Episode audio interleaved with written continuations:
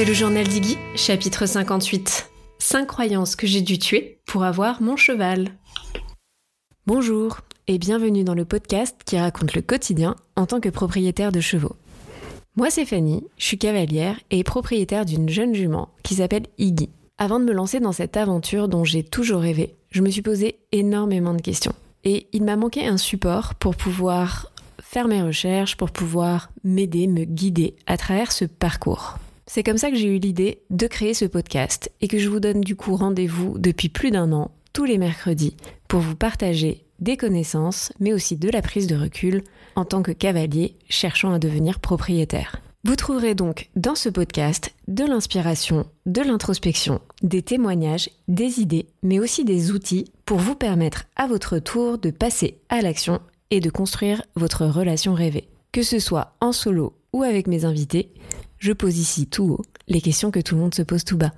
On est en plein lancement de la toute première promo pour le programme Devenir propriétaire. La liste d'attente est ouverte euh, depuis quelques jours, quelques semaines même, et se remplit petit à petit. Les inscriptions officielles seront mises en vente ce vendredi. Donc pour ceux qui écoutent le podcast en temps réel, il s'agit du vendredi 17 novembre 2023. Autant vous dire que je suis surexcitée j'ai pas vraiment pris le temps pour l'instant de vous raconter les dessous du pourquoi, du comment euh, dans le podcast.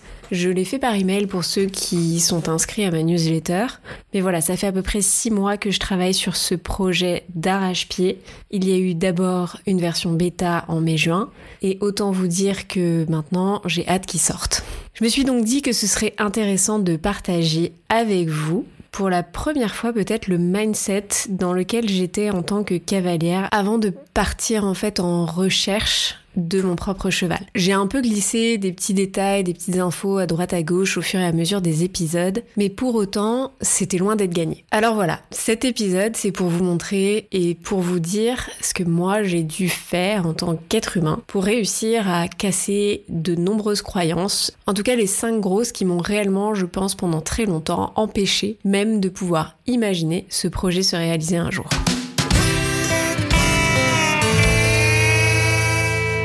Les croyances, il faut qu'on se l'avoue, il faut qu'on se le dise, c'est quand même un peu l'enfer. Je commence fort, mais j'ai réalisé il y a pas si longtemps à quel point elles étaient tenaces et elles pouvaient vraiment nous empêcher de progresser, nous empêcher de nous remettre en question, nous empêcher d'aller de l'avant, de pouvoir je vais pas parler de sortir de sa zone de confort parce que cette notion de sortir de sa zone de confort, il y a un peu un côté un peu violent derrière, mais plutôt de l'élargir petit à petit pour que l'on puisse se challenger et se donner de nouveaux objectifs. Je crois que j'ai pris conscience justement que les croyances, en tout cas en ce qui me concerne, et je parle que pour moi parce que je ne peux pas parler pour d'autres, m'empêchaient profondément d'avancer moi, au lieu de me porter pour réussir à accomplir quelque chose. C'est somme toute assez personnel, donc attention à ne pas prendre au pied de la lettre ce que je suis en train de dire. Certains ont peut-être des croyances qui les portent au quotidien et qui leur permettent en fait de, de vraiment donner le meilleur d'eux-mêmes. Moi, en ce qui me concerne, les croyances dont j'ai conscience aujourd'hui ont plutôt été des freins à mon développement personnel. Si aujourd'hui j'avais envie de lever le voile et du coup de me présenter à vous avec un peu d'humilité sur qu'est-ce qui m'a empêché de devenir propriétaire pendant longtemps, c'est parce que je pense que certaines personnes qui écoutent ce podcast sont probablement elles aussi en ce moment même un peu coincées avec des blocages qui ne leur appartiennent pas forcément. Parce que oui, cette intro est un petit peu longue avant de vous donner les cinq croyances qui m'ont longtemps vraiment empêché de pouvoir concrétiser ce projet. C'est parce qu'il m'a fallu beaucoup de temps au final pour me rendre compte que ces croyances n'étaient peut-être pas les miennes. Quand je vais vous donner le détail, je vais essayer de m'atteler à vous expliquer d'où elles venaient pour que vous puissiez vous projeter ou projeter sur vous-même quelles sont vos propres croyances et est-ce que ce sont des croyances que vous avez et qui sont liées à votre propre expérience ou est-ce que c'est des croyances que vous avez parce qu'elles sont liées à des propos que l'on vous a répétés, répétés, répétés plein de fois dans votre enfance ou en tout cas euh, dans votre vie jusqu'à aujourd'hui. Dans mon cas, une partie des croyances, et je peux presque même affirmer que les cinq croyances que je vais vous partager aujourd'hui ne sont pas les miennes. Elles sont pour la majorité le fruit d'expériences d'autrui, d'autres personnes que moi. Et moi, j'ai juste eu l'impression de les vivre par procuration.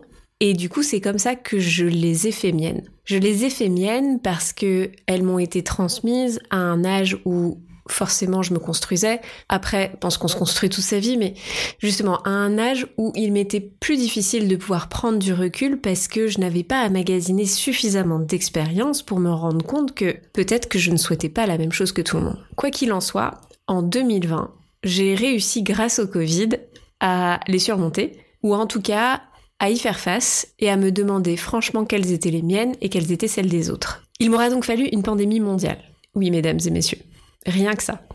Donc, une pandémie mondiale, être bloqué chez moi pendant trois mois, me retrouver juste avec mon mec et mon chien à, je dois l'avouer quand même, mener presque ma best life. Je suis désolée, ça semble un peu bizarre ici, mais en fait, c'était une des premières fois de ma vie où je n'avais rien à faire. Et du coup, de n'avoir rien à faire et de surtout de ne pouvoir rien faire, ça m'a laissé l'espace mental pour pouvoir enfin me poser des questions sur moi, ce qui était important pour moi, quels étaient les rêves que j'avais depuis mon plus jeune âge, qu'est-ce qui me donnait envie de me lever le matin, quels étaient mes essentiels. Et franchement, oui, d'une certaine manière, j'ai vécu ma best life parce que c'est une des premières fois où j'ai pu ralentir, où j'ai pu faire une pause, où j'étais pas en mode pilote automatique pour me poser des questions et des questions qui allaient changer mon quotidien, mais surtout qui allaient me réveiller moi, la Fanny un peu d'aujourd'hui, celle qui se pose la question de comment elle a réellement envie de vivre sa vie, sa meilleure vie, et est-ce qu'elle en est capable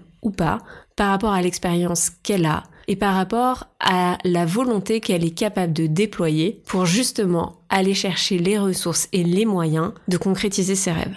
Alors j'ai pas la prétention que cet épisode vous fasse une onde de choc façon euh, Covid parce que je n'irai pas comparer 20 minutes ou 30 minutes d'épisode, je ne sais pas encore combien de temps il va durer, à la puissance positive ou négative d'un Covid et d'une pandémie mondiale. Tout ceci est dit avec du second degré, je vous en supplie. Mais j'espère quand même que pour celles et ceux qui se posent vraiment la question, qui hésitent beaucoup, vous puissiez y trouver peut-être une sorte de résonance avec ce qui vous traverse en ce moment. Et sans avoir non plus la prétention que vous y trouviez des réponses, vous y trouviez d'autres types de questions à vous poser pour vous aider à cheminer. Bon, il est temps que je vous partage la toute première de mes croyances.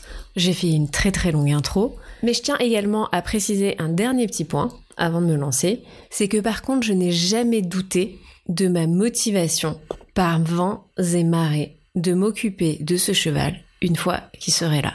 J'ai une forme de détermination à toute épreuve quand il s'agit de faire quelque chose qui me fait plaisir avant tout. Et c'est peut-être parce que j'ai commencé par me poser la question de ma motivation à avoir un cheval que j'ai aussi pu lever ces fameuses croyances. La toute première croyance limitante que j'ai dû tuer, c'est que c'était réservé aux autres.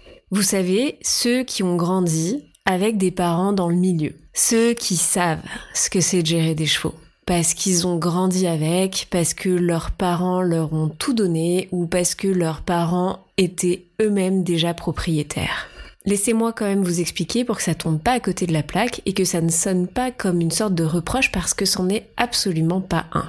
Pour le coup, je pense que peut-être que cette croyance, je me la suis mise toute seule. Ce qu'il faut que vous sachiez, c'est que quand j'étais gamine et que je montais en poney club, je montais dans un centre équestre qui était euh, déjà poney club et centre équestre, mais qui était également écurie de propriétaire. Et j'ai démarré l'équitation officiellement à 7 ans et très rapidement, vers l'âge de mes 11 ans, les personnes avec qui j'avais démarré l'équitation ont commencé à avoir un parcours différent du mien. Elles ont eu un parcours différent parce que elles sont devenues propriétaires sans avoir à y réfléchir. Leur famille leur ont offert un premier poney parfois même un deuxième, et puis ensuite un cheval. Et je ne reproche absolument pas non plus à mes parents de ne pas m'avoir offert de poney, mais forcément avec mes yeux d'enfant, elles n'évoluaient du coup plus dans le même monde que moi. Elles évoluaient dans un monde où le cheval avait une place et un rôle au sein de la famille. Et cette place que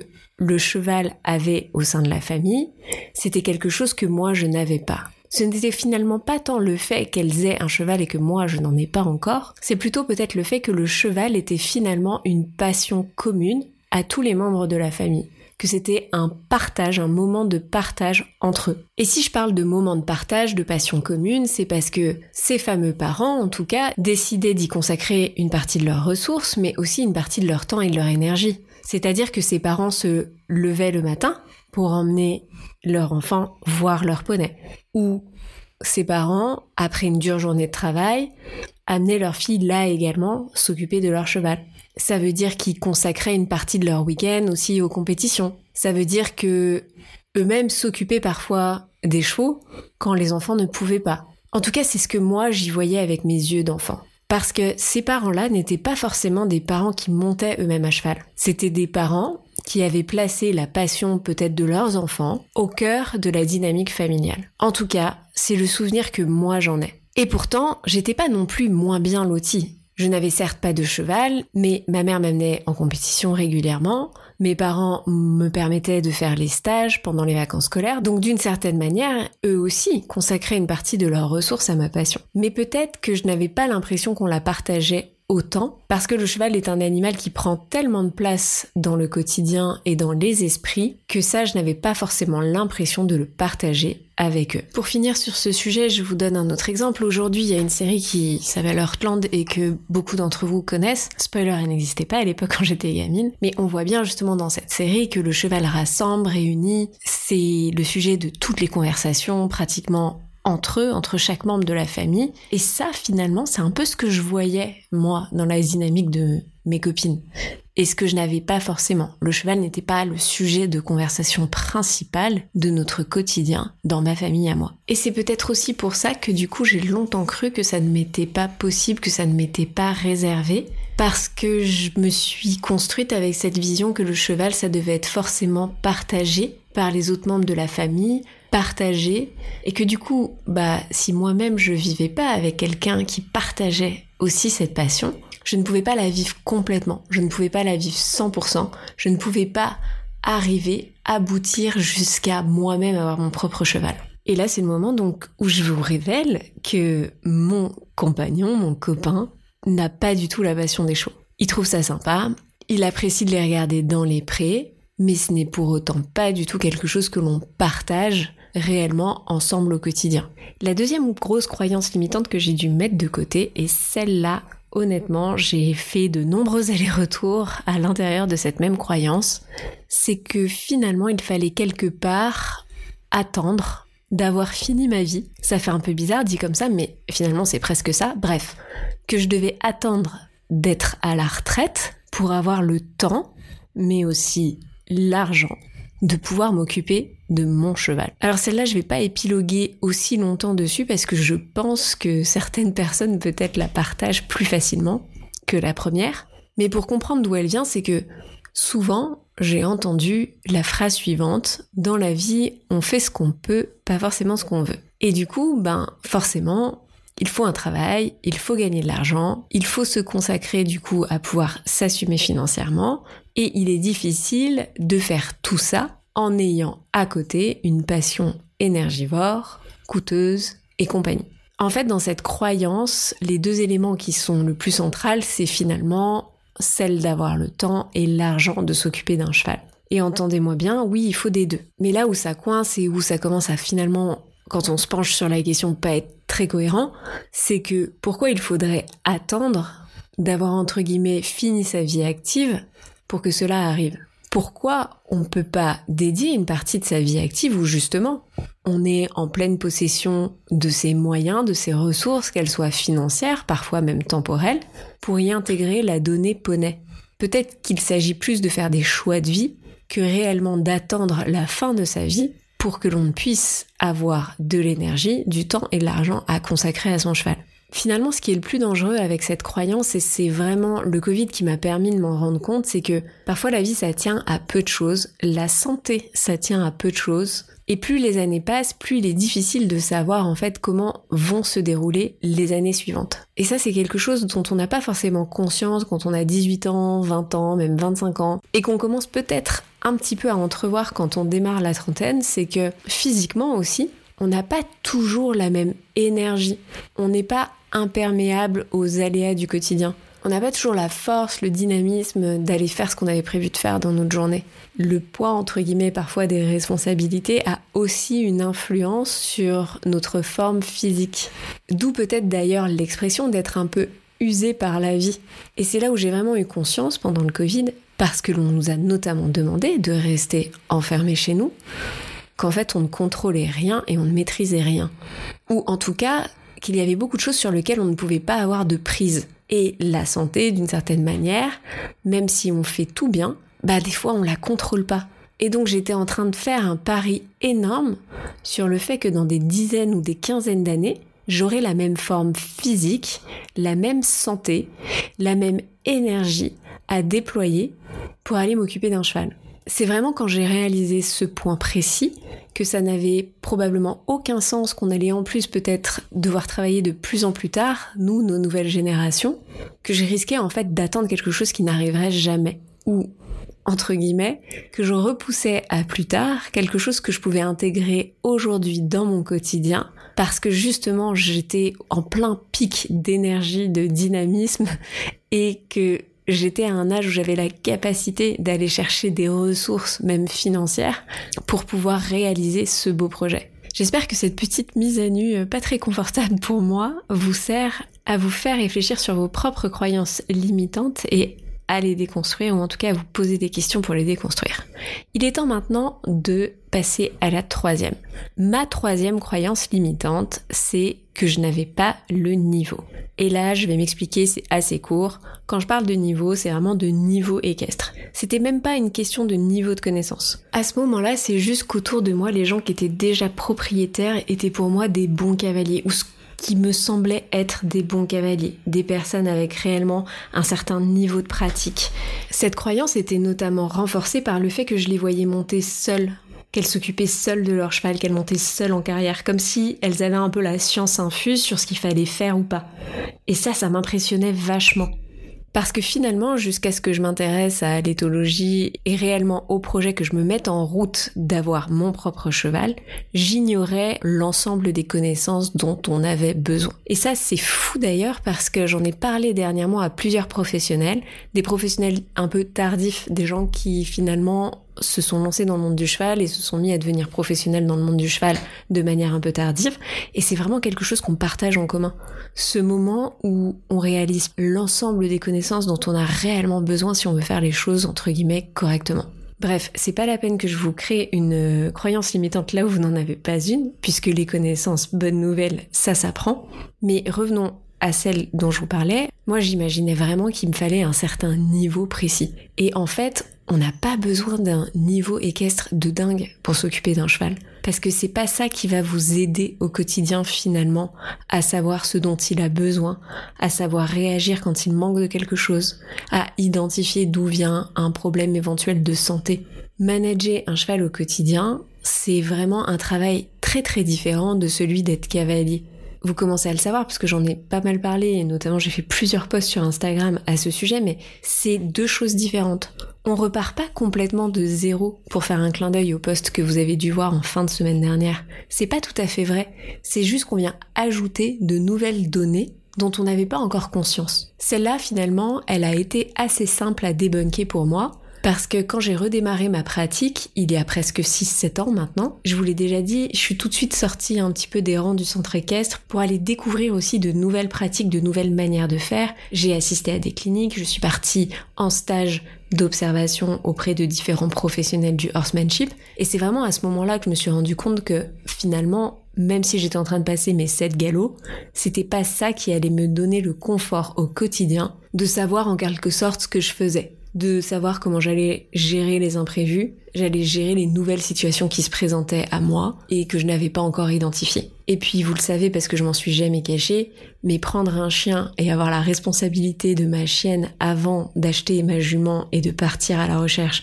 de mon propre cheval, c'est ce qui m'a réellement permis de comprendre, de, de, mettre une sorte de réalité derrière le mot responsabilité et de prendre conscience, on va dire, de l'ensemble des petites choses qui peuvent sembler parfois insignifiantes qu'il allait falloir gérer, qu'il allait falloir intégrer, sur lequel il allait falloir se prononcer, faire des choix au jour le jour. Alors je suis absolument pas en train de vous dire que vous devez prendre un chien pour réussir à être un bon propriétaire de chevaux. Je suis juste en train de vous expliquer finalement qu'est-ce qui moi m'a permis de déconstruire cette croyance. La quatrième, c'est que j'avais pas la vie qui va avec le cheval. Vivre et travailler en ville, ça semble pas forcément gagner. Se déplacer et voyager trop régulièrement pour le travail, mais aussi pour le loisir, ça semble assez antinomique. Cette croyance m'a beaucoup accompagnée tout le long où j'étais à Paris. Parce que bah Paris, c'est vraiment la grosse ville. Déjà, pour sortir de la grosse ville, il faut beaucoup de temps. Et vous passez plus de temps à sortir de la grosse ville qu'à profiter de là où vous avez pu vous rendre en sortant de la grosse ville. Également, pendant longtemps, je me suis pas mal déplacée pour le travail, c'est toujours le cas, et j'ai toujours aimé voyager, ça veut dire s'absenter plusieurs fois dans l'année, ne pas être présent dans son quotidien, ne pas être là où on habite d'habitude. Et ça, ça me semblait assez aussi antinomique avec le fait de pouvoir m'occuper d'un cheval. Si on part deux, trois fois par an pendant euh, une ou deux semaines à l'étranger, est-ce que c'est vraiment compatible avec le fait de pouvoir dormir sur ses deux oreilles en sachant son cheval loin de nous? Ce qui a commencé à me faire basculer, c'est le moment où je suis repassée par la case Lyon pendant 5-6 ans. Et ça a beau être une grande ville, c'est quand même déjà vachement plus petit que Paris. Et puis la campagne à côté de Lyon, c'est au final à 10-15 minutes en bagnole. C'est-à-dire que le temps qu'il faut pour sortir de Lyon et se retrouver dans un environnement réellement proche de la nature, avec la possibilité de monter à cheval, la possibilité d'aller dans différentes écuries, est beaucoup plus plausible que quand on habite Paris intramuros. D'ailleurs, avant d'avoir Iggy, je me suis remise à monter en centre équestre et du coup j'y étais en 20 minutes en voiture et c'est là où je me suis rendu compte que il était possible pour moi, tout en vivant en ville, d'intégrer dans mon quotidien plusieurs allers-retours par semaine jusqu'au centre équestre. Et pour ceux qui n'auraient pas forcément suivi nos aventures dès le début, nos déménagements, etc., quand j'ai eu Iggy et quand je suis partie à la recherche de mon cheval, en fait, j'habitais encore en centre-ville. Je crois que quand j'ai commencé à formuler mes toutes premières recherches, j'avais même pas idée que un an et demi plus tard, j'habiterais finalement en pleine campagne dans un village de 300 personnes à côté de Paris. Finalement, ce qui s'est joué pour moi là-dessus, c'est que j'ai cru que mon quotidien, ce qui se passait à un moment donné précis de ma vie, dans le début en fait de mes années travail, ça allait être une obligation jusqu'à la fin de mes jours. Oui, j'aime bien être urbaine, mais j'adore aussi vivre finalement pas en ville. Et pour que je dépasse cette croyance, il a fallu finalement que je fasse preuve juste un petit peu d'imagination pour réfléchir à quel serait le meilleur endroit où je pouvais vivre pour finalement avoir un cheval. Et que je fasse en sorte de faire des choix de carrière, par exemple, de carrière, mais aussi euh, de choix de là où j'avais envie d'investir dans une maison ou dans un appartement, pour pouvoir me projeter sur quel quotidien je pouvais avoir avec mon cheval. Nulle part il est écrit que dans le plan parfait, vous devez avoir la maison avec le cheval dans le jardin. Mais alors là, vraiment pas du tout. Nulle part. Moi, c'est un peu l'image que j'en avais. Je pense que c'était lié avec le fait que j'attendais, rappelez-vous, ma fameuse retraite. Et tout ça avec du recul, c'était même un peu ridicule. Là encore, le Covid m'a beaucoup aidé parce que quand j'ai repris mon activité, il y a eu l'effet télétravail. Et finalement, cet effet, j'ai pu le généraliser. C'est ce qui a pu me permettre de prendre le pari d'aller vivre dans un bled de 300 personnes avec la fibre pour travailler en visio une partie de la journée. Et du coup, de pouvoir aussi gérer mon emploi du temps comme je l'entendais. Dans cette croyance, il y avait une deuxième partie que je voudrais prendre le temps 30 secondes de déconstruire avec vous. C'est le fait que je voyageais souvent et que du coup, bah, comment c'était possible de s'occuper correctement d'un cheval s'il y avait plusieurs semaines dans l'année où l'on n'était pas présent à ses côtés? Et là encore, en fait, ça correspondait au schéma de avoir sa maison avec son poney dans le jardin. quand bien même que certaines personnes qui ont leur poney dans le jardin peuvent se permettre de voyager parce qu'elles ont peut-être des gens qui les aident à gérer justement leurs chevaux quand ils ne sont pas là. En fait, tout ça, c'est pour vous dire que des solutions, des alternatives, ça existe. Si c'est vraiment un rêve et un projet important pour vous, il faut le placer en tête de vos priorités. J'ai déjà fait un épisode là-dessus qui s'appelle Le bon moment pour avoir son cheval. Je crois, je vous remettrai le lien dans la description de l'épisode. Il n'y a jamais le contexte parfait, la situation idéale où vous vous dites ah bah là c'est le moment. Il y a l'envie de faire certains choix et d'avancer dans votre quotidien, de prendre certaines directions pour faire avancer ce projet. Ok, j'ai perdu personne en cours de route, on arrive à la dernière de mes croyances limitantes. La voici. J'avais un peu une petite peur profonde que avoir mon propre cheval, ça puisse me couper du reste, ça puisse me couper de mes amis, de ma famille, de mes proches, parce que ça allait prendre une place trop importante dans mon quotidien. Alors, à votre avis, est-ce que cette croyance était fondée ou pas? Bon, l'épisode est un peu long, donc je vais tout de suite vous donner le reveal. Cette croyance, je dois encore parfois un petit peu me battre avec. Parce que oui, avoir un cheval, c'est chronophage. Construire un quotidien aux côtés d'un cheval, ça, ça prend beaucoup d'énergie. Et rappelez-vous ma toute première croyance, pour moi, le cheval est au cœur d'une sorte de dynamique, c'est un élément de partage. Et forcément, si vous ne partagez pas ce quotidien avec vos amis, vos proches ou votre famille, alors vous pouvez avoir l'impression de vous en éloigner. Et je ne vais pas mentir, parfois comme l'année dernière, quand Iggy a eu pendant de longs mois besoin d'avoir des soins réguliers et quotidiens, le temps que j'ai dû passer à faire ces soins réguliers et quotidiens, ça m'a, d'une certaine manière, coupé de mes amis et de mes proches. Parce que, ben, la journée fait que 24 heures, j'ai quand même un travail à faire et Iggy ne fait malheureusement pas partie de mon travail. Donc ça veut dire que, en plus de mes heures de bureau, en plus de sortir Orion, en plus de gérer euh, les courses, euh, tout ce genre de choses, il fallait que j'aille m'occuper d'Iggy tous les jours. Et honnêtement, ça prend jamais 15 minutes. En tout cas, certainement pas quand votre cheval n'est pas chez vous. Alors oui, il y a eu des moments de solitude et il y a eu des moments où je me suis sentie isolée. On en a souvent parlé dans ce podcast de ce sentiment d'isolement qu'on peut avoir quand on devient responsable de son cheval. Mais, parce qu'il y a un mais, c'est quelque chose que vous pouvez essayer de contrôler. Là encore, ça passe par le fait de faire des choix. Quand j'ai vu que mon emploi du temps au travail s'accélérait, que j'allais avoir de nouveau de plus en plus de déplacements, que Iggy continuait un petit peu à... que Iggy avait besoin de continuer à être surveillée et surtout que son environnement avait besoin d'être un peu plus maîtrisé, qu'elle allait une fois de plus devoir continuer à avoir des soins réguliers, j'ai fait le choix de la mettre dans une pension finalement un peu plus loin de chez moi, mais avec plus de services, pour pouvoir m'alléger dans ce quotidien. Et ce que ça m'a offert, c'est aussi la flexibilité et la souplesse de pouvoir me dire que si j'ai pas envie d'y aller, je n'y vais pas. Si cette journée très précise, je ne suis pas motivée parce que en fait j'ai vraiment envie de la consacrer à rester dans le canapé à chiller avec mes potes, alors je le fais. Votre cheval pourra être un facteur d'isolement, mais je pense que c'est sincèrement dû au fait qu'on l'autorise à devenir un facteur d'isolement, qu'on le met tout en haut de nos priorités en permanence et qu'on occulte volontairement ou pas comme je l'expliquais juste avant, les alternatives qui peuvent s'offrir à nous pour ne pas être seul dans cette gestion du quotidien.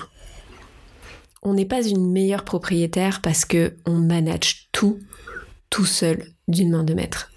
Déléguer, se faire entourer, c'est ce qui permet parfois à notre cheval de pouvoir bénéficier du meilleur encadrement possible. C'en est tout pour moi, ça fait déjà un petit moment que je vous parle et j'espère que toutes ces croyances limitantes que je vous ai partagées donc vous ont donné matière à réfléchir. Je ne vais pas prendre le temps de vous les re-résumer parce que finalement, ce sont les miennes et ce ne sont pas les vôtres. Mais si avoir votre cheval, c'est le rêve d'une vie, prenez le temps de réfléchir à ce qui se joue pour vous, de réfléchir aux raisons que vous avez souvent l'habitude d'évoquer à voix haute et qui vous empêcheraient d'accéder à ce rêve. Regardez-les avec perspective lesquelles sont des peurs réellement fondées, qui vous appartiennent? Lesquelles sont plutôt des idées qu'on vous a mis dans la tête au fur et à mesure de votre vie? Lesquelles sont réellement insurmontables? Et lesquels sont réellement des choix que vous pouvez vous permettre de faire à force de travail? Je vous invite à me contacter sur Instagram dans mes DM, mon canal de communication privilégié, si vous voulez que l'on échange sur vos propres croyances. J'en profite pour rappeler que nous sommes en plein lancement de la toute première promo Devenir propriétaire. Le programme de 6 semaines pour penser son projet poney de A à Z. Ce n'est pas une checklist de choses à faire si vous souhaitez devenir propriétaire. C'est un programme pour vous donner un plan d'action pour faire avancer votre projet.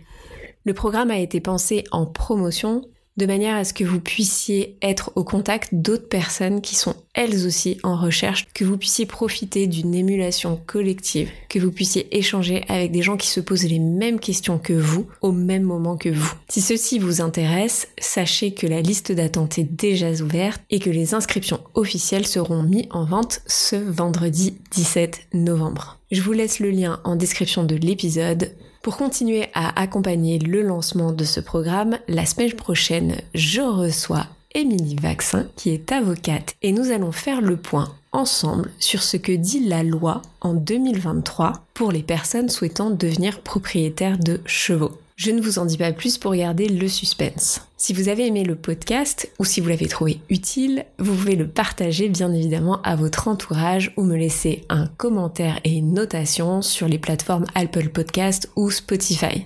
Si vous voulez suivre le quotidien d'Iggy et moi, n'hésitez pas à nous rejoindre sur Instagram ou TikTok at iggy.journal.